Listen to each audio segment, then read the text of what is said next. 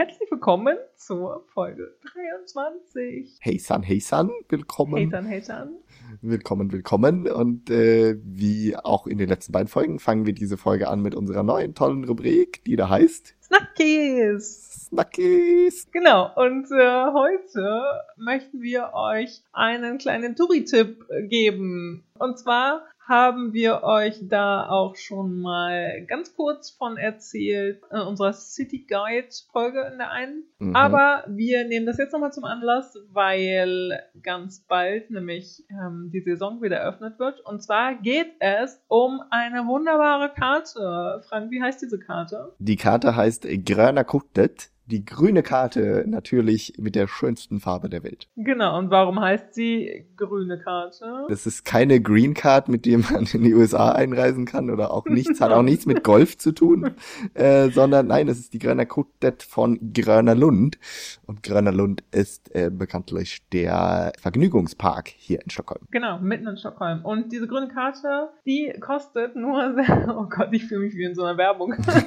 äh, die kostet sensationelle 250 Kronen, das sind ungefähr so 25 Euro. Und mit dieser Karte kann man von Ende April bis Ende September kann man tausende Konzerte sehen. Ja, jedes Wochenende auf jeden Fall. Und ähm, man braucht nichts zusätzlich bezahlen, sondern hat mit dieser grünen Karte Eintritt in den Park und kann sich die Konzerte ansehen. Genau. Ich äh, muss die ganz kurz korrigieren, die kostet 270 Kronen in diesem Jahr. Sie haben also ein bisschen den Preis erhöht. Teurer geworden. Äh, aber ja, für 27 Euro, wenn man es knapp umrechnet, äh, sind immer noch ein sehr guter Preis für all die Konzerte. Das ist sensationell. Ich habe auf jeden Fall mir schon einiges an Konzerten vorgemerkt. Und Frank, du hattest gerade noch mal geguckt, ähm, wer mhm. zum Beispiel alles kommt, ne? Ja, ich habe hier die Liste direkt auch vor mir liegen. Ich kann äh, mal kurz sagen, zum Beispiel so von international international bekannten äh, Namen äh, kann man zum Beispiel am 6. Mai den guten Macklemore äh, sehen. Ja. Schwedinnen, die auch international bekannt sind, Icona Pop, könnte man am 23. Mai sehen.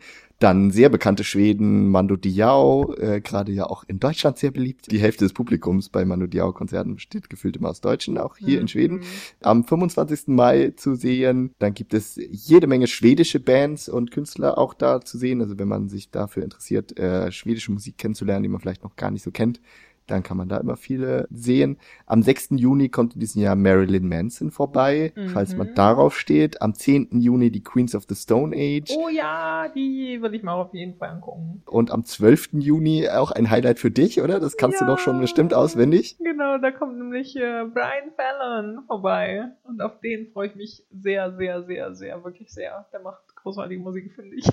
Dann hat man so ein bisschen Hard Rock. Alice in Chains kommt am 20. Juni am 2. Juli kann man sich dann so mit The Offspring begnügen, wenn man äh, darauf Lust hat. Oh ja. Yeah. Im Juli passiert tendenziell nicht so viel, weil da sind die Schweden ja auch nicht in der Stadt. Ja. Aber dann geht's im August wieder weiter. Am 17. August zum Beispiel Säkert, eine fantastische schwedische Künstlerin, die oh, man ja. auch unter Hello Safe Ride kennt, wenn sie auf Englisch singt. Genau. Und ja, also im September sind auch noch ein paar Konzerte, aber ein Abschluss ja. vielleicht noch, wenn man so auf die 80er Jahre steht, am 31. August kann man Europe sehen.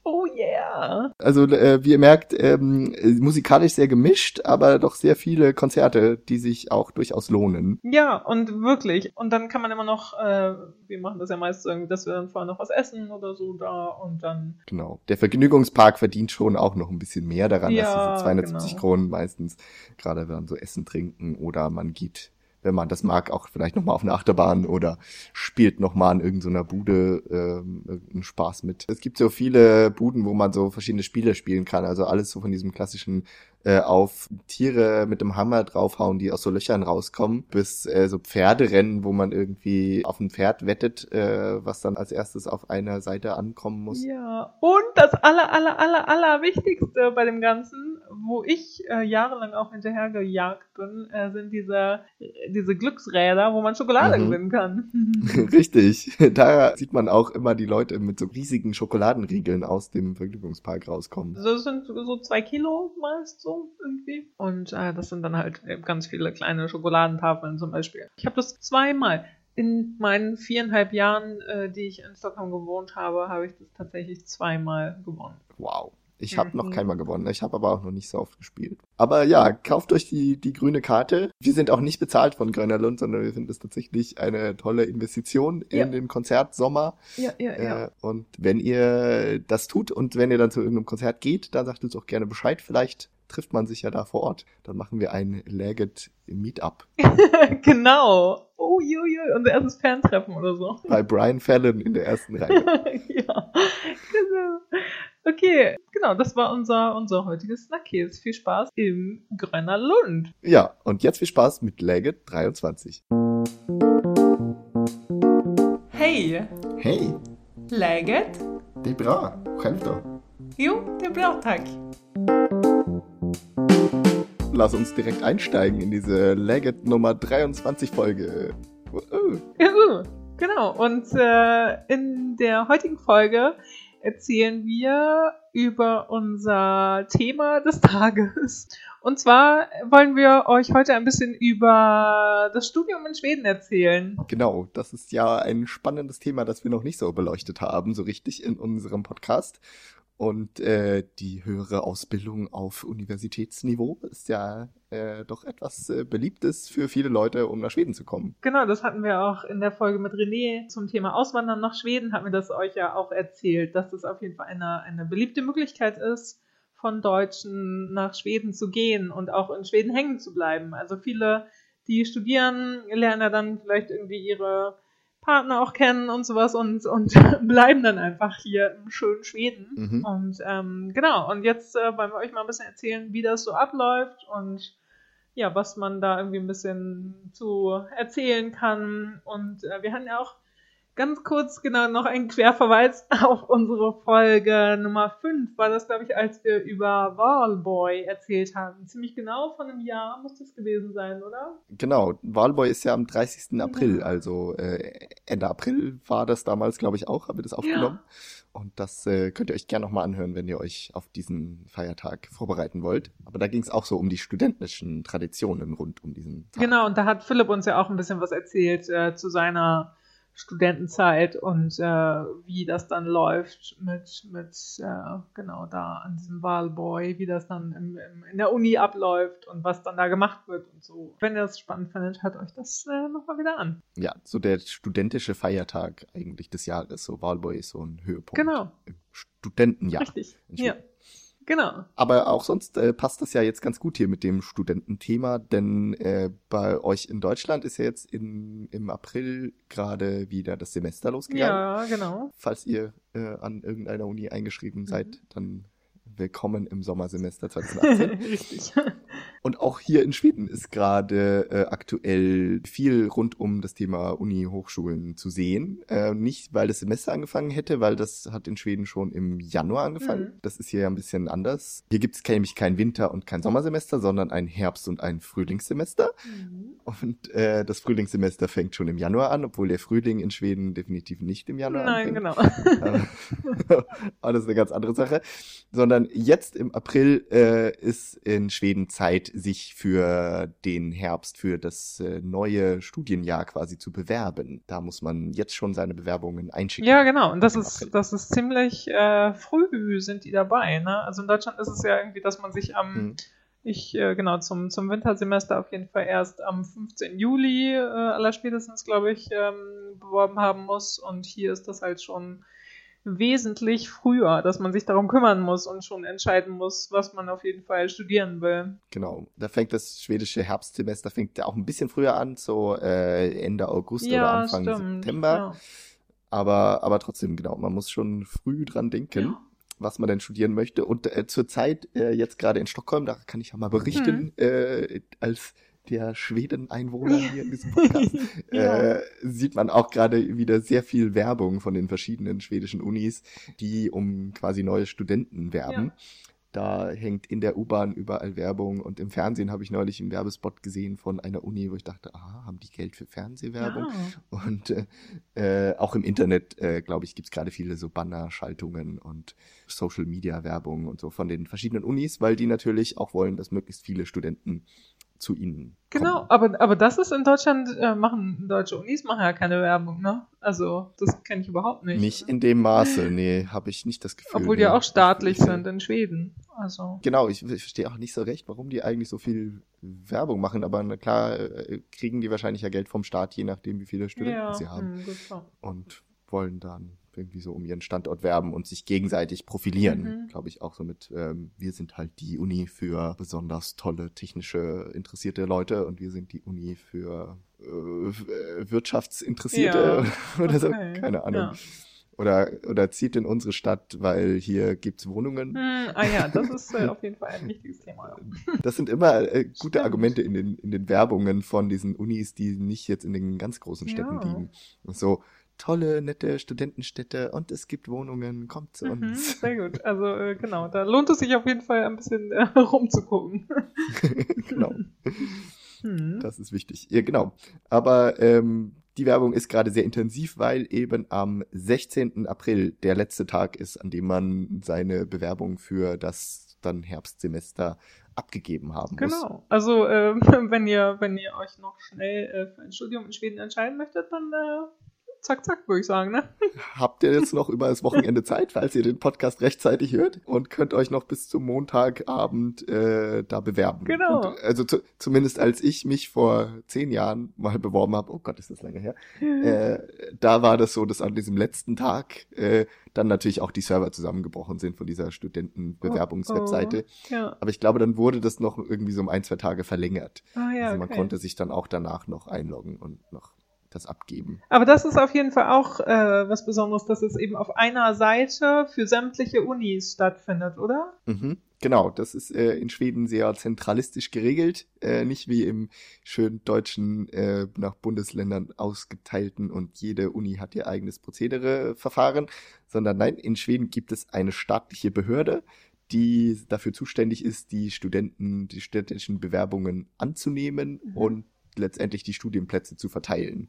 Ja. Und äh, bei der bewirbt man sich und die hat nämlich eine Webseite, die heißt antagning.se Mhm. also Annahme. Ja. .se. Äh, und auf dieser Seite äh, findet man sämtliche Studiengänge, äh, die es in Schweden so gibt. Das Mhm. ist auch, äh, finde ich, auch sehr praktisch, weil in Deutschland kann das ja auch relativ kompliziert sein, wenn man so einen Überblick kriegen will. Was gibt's denn jetzt eigentlich für ein Angebot an den tausenden Unis? ja, total. Sondern hier gibt's halt eine Seite, so kann man gehen und dann sucht man nach einem bestimmten Stichwort und dann kriegt man alle Studiengänge, die damit zu tun haben, aufgelistet. Mhm. Ja. Das ist halt der Vorteil dieser zentralistischen Sache. Ja. Und äh, genau, da muss man sich, wenn man sich bewerben will, um das mal kurz zusammenzufassen, äh, erstellt man sich einfach ein Konto und dann kann man, wie gesagt, aus dieser Liste mit allen Studiengängen und Kursen, die es so gibt, äh, das raussuchen, was einen interessiert. Mhm. Und man kann maximal 20 verschiedene Studiengänge oder, äh, oder Kurse angeben, die man gerne machen möchte. Und diese 20 muss man dann rangordnen. Mhm. Das heißt, sollte man für den, was man auf Platz 1 gerangordnet hat, äh, eine Zuteilung bekommen, dann kann man da quasi studieren. Kann aber auch sein, okay, da ist irgendwie sind die Notenanforderungen zu hoch oder da habe ich nicht, bringe ich nicht die richtigen Voraussetzungen mit, also habe nicht irgendwie genau die, die Kurse vorher gehabt, die ich brauche, um de, de, den Studiengang machen zu können oder so. ja. Dann geht's eben immer weiter runter auf der Liste. Also es lohnt sich schon irgendwie mehr als nur eine Wahl anzugeben, weil eben nicht sicher ist, dass man immer die erste Wahl auch wirklich kriegt. Ja, okay. Ähm, sondern man gibt dann so eine Liste an und äh, genau, das, das macht man, dann schickt man das ein bis zum 16.04. Und danach ähm, hat man noch ein paar Wochen, Monate Zeit, um äh, ko- komplettierende Dokumente einzuschicken, also sowas äh, wie Abi-Zeugnis. Abi-Zeugnis. Hm, okay. Genau, das, da, da hat man noch ein bisschen Zeit. Das heißt, wenn man auch in Deutschland jetzt gerade zum Beispiel Abi macht und dann sofort in Schweden studieren wollen würde, äh, dann ist man vielleicht am 16. April noch nicht fertig mit seinem Abi-Zeugnis. Mhm. Aber da ist, wie gesagt, äh, noch ein bisschen Zeit, das einzuschicken. Ja. Und auch andere Dokumente und äh, so, was man alles halt schicken muss. Und dann ist ein wichtiges Datum noch, wenn man sich jetzt für eben den Herbst bewirbt, der 12. Juli. Denn dann kommt der Annahmebescheid. Man kriegt eine Mail, wo sie dann einem schreiben, loggen Sie sich bitte in Ihr Konto ein. Hier ist Ihr Annahmebescheid. Mhm. Und da wird, äh, sieht man dann äh, schwarz auf weiß oder weiß auf schwarz oder wie immer, äh, für welche Ausbildung man angenommen wurde und äh, für welche nicht. Mhm. Und dann hat man die Pflicht, äh, wenn man die Ausbildung, für die man angenommen wurde, haben möchte, dann hat man die Pflicht, äh, Ja zu sagen, äh, bis zu äh, bis zum 27. Juli. Und äh, wenn man das nicht gemacht hat, verfällt quasi der Studienplatz. Ah, Okay. Und äh, wenn man ja gesagt hat äh, oder sich für irgendwas eben ja gesagt hat, dann äh, muss man das tun. Und dann kommt am 2. August nochmal der abschließende zweite Annahmebescheid, auf dem dann endgültig entschieden wird, okay, diese, diese Linie hier darfst du studieren im Herbst. Ah, ja, und dann ist man aber auf jeden Fall, dann ist man eingeschrieben auch. Also dann, damit ist es besiegelt sozusagen. Genau, genau. Ja. Also ich glaube, nach dem 2. August lässt sich das auch äh, nur noch sehr schwer ändern.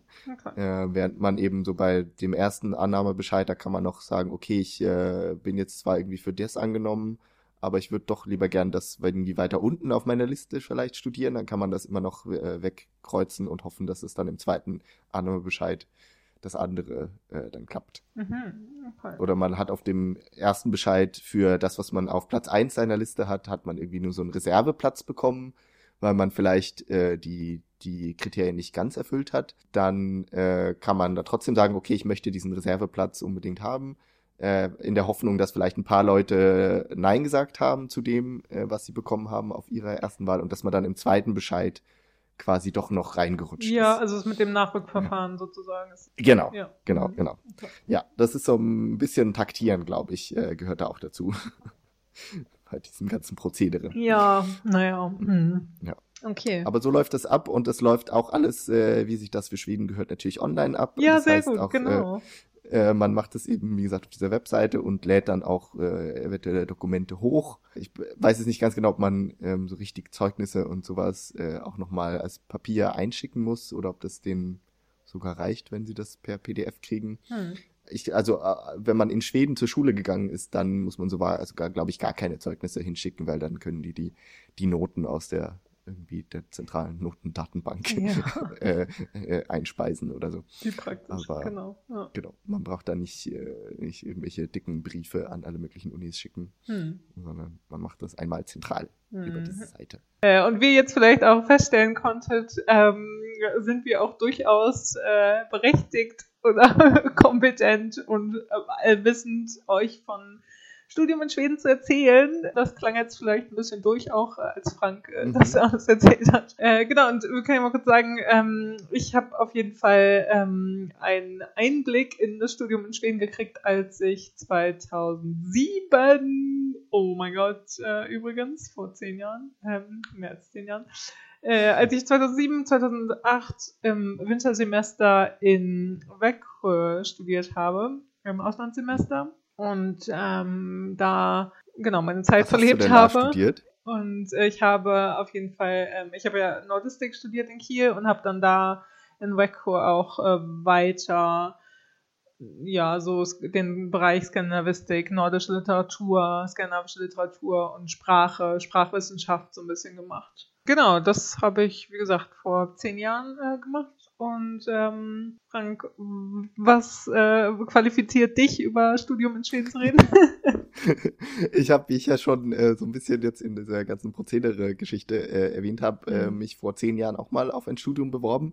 Äh, nämlich ganz genauso. Im Mitte April 2008 habe ich damals eine Bewerbung abgeschickt äh, auf äh, diesem untagning.se-Portal ja. und habe mich damals für meinen Master beworben. Ich habe meinen Bachelor in Deutschland gemacht und danach wollte ich dann in Schweden meinen Master machen und habe mich da beworben und hatte dann auch so ein bisschen diese ganzen erster Bescheid, zweiter Bescheid äh, Probleme, hatte mich erst auf irgendwas auf die erste Wahl gesetzt und habe mich dann doch noch mal äh, umentschieden und wollte äh, das dann wieder ändern, habe das aber ah, war da, das war dann so eine kritische Periode so, oh, habe ich das jetzt richtig gemacht und wird jetzt im Oh. zweiten Bescheid das alles richtig laufen? Ja. Hat dann aber geklappt, weil ich wollte nämlich dann in Malmö studieren. Das habe ich dann auch ge äh, gedurft, Mhm. sozusagen. Hm. Äh, habe dann im Herbst 2008 äh, angefangen, in Malmö meinen Master zu studieren in European Studies. Aha. Und mein Studium damals war auf Englisch und teilweise auch auf Deutsch. Äh, das war ein sehr komischer Studiengang. Aha. Aber, äh, aber das heißt, ich habe nie auf Schwedisch studiert, aber natürlich an einer schwedischen Uni. Mhm. Ähm, und deshalb fühle ich mich doch äh, ungefähr qualifiziert, zu sprechen. Ich kann zumindest das Aufnahmeprozedere. Ja, das ist auf jeden Fall äh, gut. genau. Und Du hattest, du hattest dann auch Kurse auf Schwedisch, ne? Ja, richtig. Also ich hatte äh, nur Kurse auf Schwedisch und ich habe ähm, genau, ich, ich habe auf Magister studiert.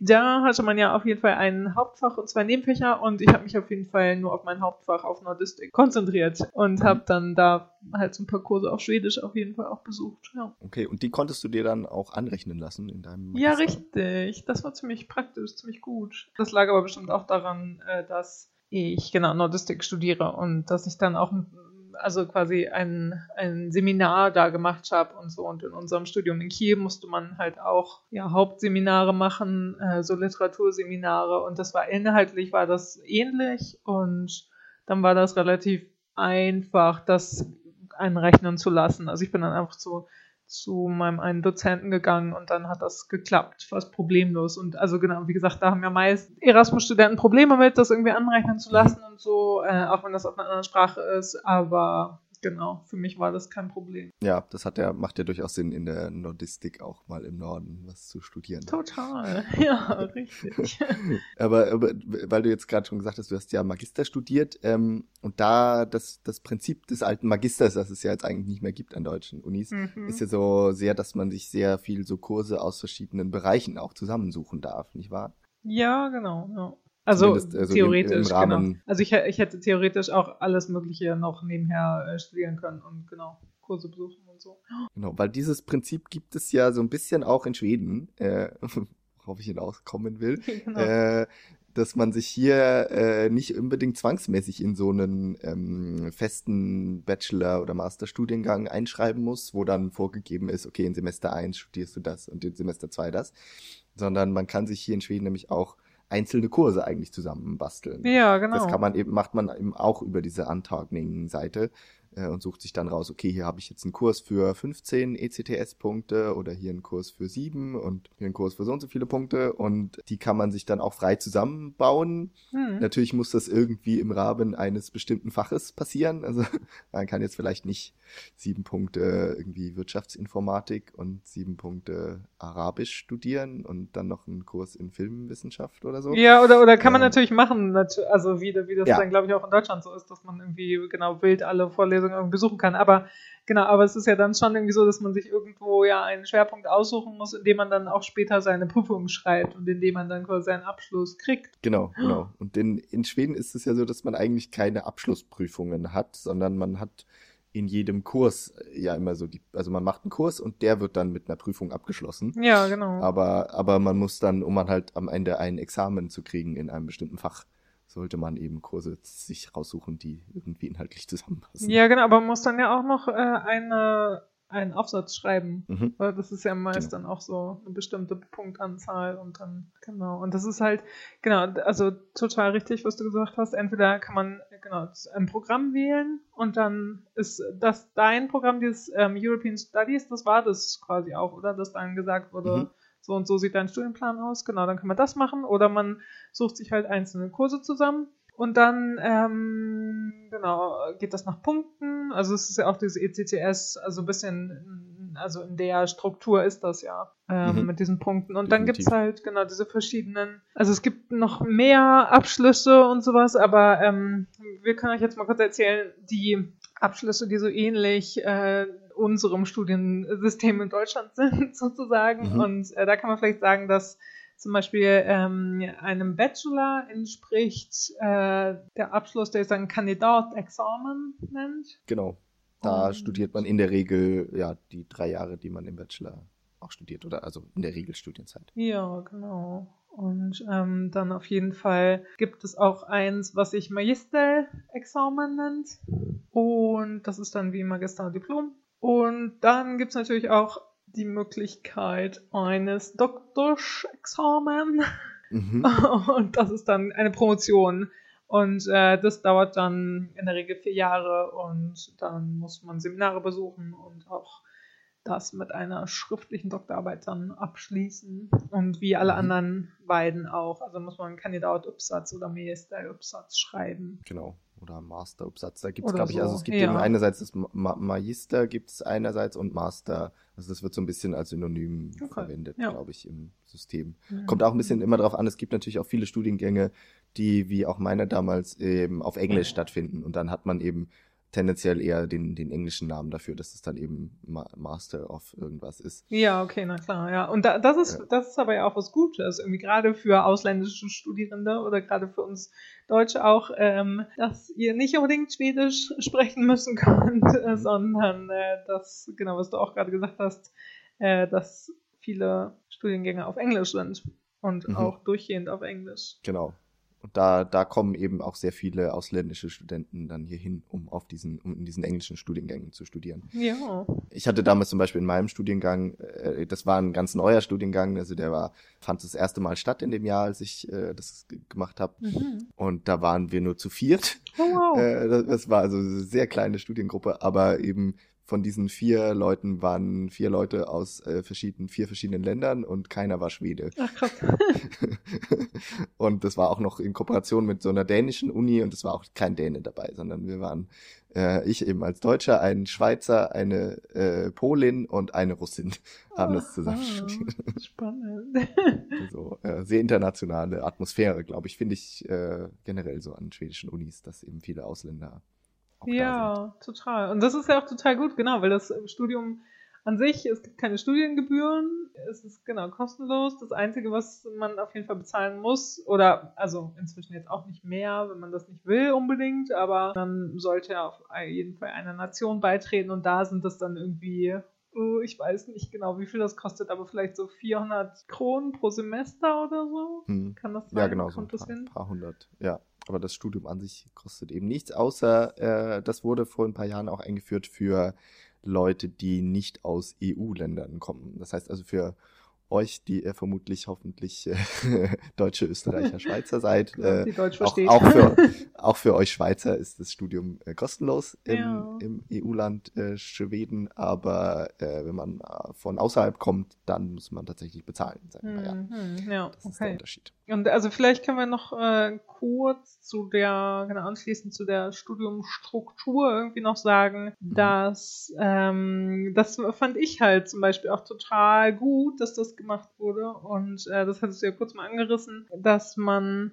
die Prüfungen zwischendurch immer macht. Also dass man nicht äh, ein ganzes Semester lang was ich fünf, sechs Vorlesungen besucht und zwei Seminare oder sowas und dann am Ende des Semesters tausend Prüfungen auf einmal hat, sondern ähm, im Wesentlichen funktioniert das halt so, dass man vielleicht genau einen Kurs wählt oder zwei Kurse wählt vielleicht und die parallel besucht und die dauern vielleicht so sechs Wochen, mhm. vier bis sechs Wochen oder sowas und dann hat man eine Prüfung. Äh, so ein, also ganz üblich ist, glaube ich, die, so ein Hemtentamen, oder? Also ja, genau. bei mir, ja. Ja, wo man dann, man kriegt eine Aufgabe, die man zu Hause erfüllen muss, äh, also auf, zu Hause lösen muss, entweder einen Aufsatz drüber schreiben oder irgendwie einen Fragebogen ausfüllen oder genau. was das eben sein kann in verschiedenen Fächern. Ja. Und dann äh, muss man die dann abgeben nach einer bestimmten Zeit. Ja, und total gut. Also ich, weil das ist ja irgendwie viel besser als, also finde ich jetzt auch im Nachhinein so nochmal wieder,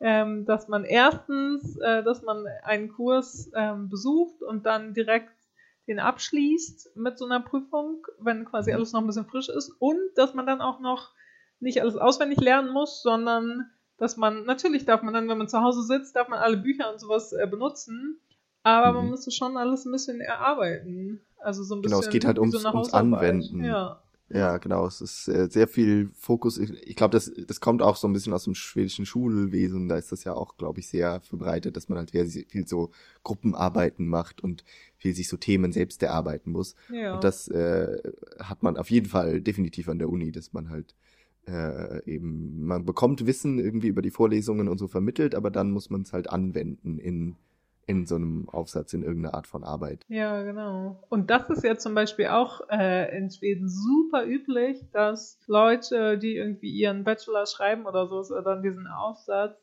dass sie den zu zweit schreiben, ne? Mhm. Oder irgendwie so Prüfungen zu zweit schreiben. Da dachte ich auch irgendwie so, Hä, okay, warum das denn? Das ist ja irgendwie ein bisschen ätzend. Aber dass man auf jeden Fall, genau, da gemeinsam an so einem Projekt schreibt und das auch erarbeitet und so. Und das ist halt, ja, schon was Besonderes, glaube ich. Definitiv. Und das, das Gute ist halt, wie du schon weißt, dass man immer ein oder zwei Kurse maximal nebeneinander hat. Also man kann sich halt auch auf ein Thema konzentrieren schließt es dann ab und dann kommt das nächste. Ja. Und, äh, und dann ähm, so läuft das dann. Was auch noch ein Unterschied ist, ist, ähm, es gibt in Schweden halt ja keine äh, vorlesungsfreie Zeit sozusagen, sondern das Semester fängt an, dann hast du deine Vorlesungen oder Seminare oder sowas, hast Prüfung und dann geht's weiter und hast wieder Vorlesungen, Prüfungen und so weiter. Und das geht eigentlich ja von Anfang September bis Ende Juni Ja. ungefähr so oder bis Mitte Juni vielleicht. ja. Und dann, ähm, und in der Zeit hat man eigentlich ja ständig zu tun, aber dafür ist der Sommer halt komplett frei. Also es gibt keine vorlesungsfreie Zeit, in der man dann irgendwie die Hausarbeiten schreibt oder die Prüfungen hat ja. äh, und so ein bisschen halb frei hat, aber eigentlich nicht so richtig frei hat, sondern entweder ist man so voll am Studieren oder man hat halt ganz frei. Stimmt, ja. Das ist auch ziemlich gut. Das kommt so Leuten äh, wie uns entgegen, die das mit dem äh, Selbsteinteilen der Zeit äh, nicht so gut können. die so, ach, ich kann ja auch morgen noch lernen, es ist ja noch ein bisschen hin mit der Prüfung. ja, äh, ja. genau, genau. Aber äh, ja, total, genau, total gut. Einfach, dass, ähm, dass man da auch so ein bisschen angehalten wird, ständig was zu tun auch. Und äh, Genau, weil man eben weiß, okay, die Prüfung ist nicht erst in einem Halbjahr, sondern in, vielleicht in zwei Wochen schon. Und Ja. dass man dann vielleicht auch mal eher noch mal zur Vorlesung hingeht. Sich da morgens um acht aus dem Bett quält oder so.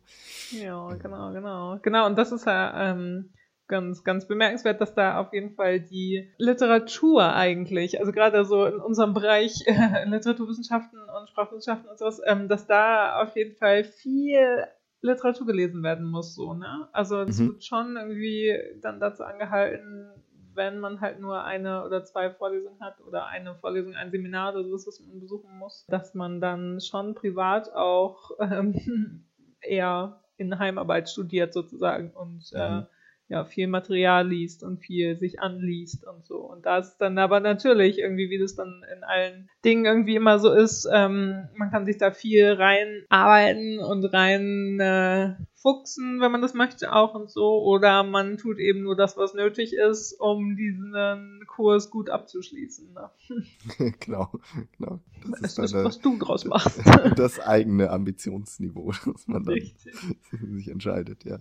Ja. Und was mir gerade noch so ein bisschen einfiel, so ein äh, Nebeneffekt dieser äh, Aufteilung in so, also in diese intensive Studienperiode und im Sommer dann komplett frei, ist ja auch, dass viele schwedische Studenten im Sommer dann auch Sommerjobs haben. Also dass man Ja, dann eben auch genau. Zeit hat, um zwei, manchmal drei Monate äh, am Stück auch zu arbeiten und auch äh, zumindest ganz gut Geld zu verdienen für die Zeit. Ja, richtig. Und das ist ja auch noch so ein, so ein anderes Ding und ein Unterschied zu Deutschland, dass ähm, in Deutschland werden meist ja auch die Semesterferien dafür genutzt, dass man Praktika macht. Mhm. Und in Schweden gibt's das kaum. Also selbst während, während eines Studiums äh, werden dann eben ja, Sommerjobs gemacht und wird dann quasi ja ein Job einfach vor Ort gemacht und äh, ja wird dann auch Geld verdient und nicht Mhm. wie bei uns Geisteswissenschaftlern irgendwie ein kostenloses Praktikum irgendwie absolviert, ja, genau. sondern das wird halt wirklich ja gelernt sozusagen ja. Ja, ja, Praktika ist echt, äh, kommt selten vor, dass es auch im, im äh, Studienplan jetzt verankert ist, dass man irgendwie ein Pflichtpraktikum Genau. machen müsste. Ja. Das ähm, ist in Schweden nicht so verbreitet. Ja, Genau, und, und diese Sommerjobs, die haben ja auch, also die, die haben ja auch äh, nicht selten nichts mit dem Studium zu tun, so, oder? Hm. Ja, ich glaube, da sind viele, die dann eben gerade im Sommer auch jetzt so im Tourismus arbeiten, vielleicht irgendwie Ja, an der, an genau. der, in der Bar arbeiten oder Eis verkaufen oder was weiß ich, Mhm. im Hotel oder äh, das sind ja so klassische Sommerjobs, die es dann, Ja. die es ja auch in Schweden nur im Sommer gibt. Im Ja, des Jahres kommt dann genau. niemand oder so. Äh, das zum Beispiel oder halt irgendwo in der, in der Fabrik arbeiten oder weiß nicht, im Café oder was man Ja. machen kann. Genau, genau. Relativ klassische Jobs für junge Leute ja. in Schweden. Genau.